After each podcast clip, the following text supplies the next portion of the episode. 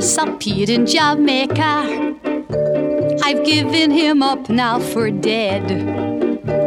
The last he was seen, he was a following a girl with a basket on her head, a disket, a tasket, a cute Jamaican basket.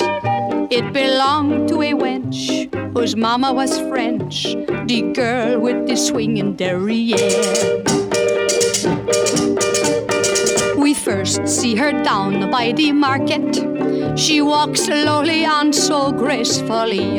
Her basket, her basket was stacked high with flowers. And like the basket is stacked, so was she.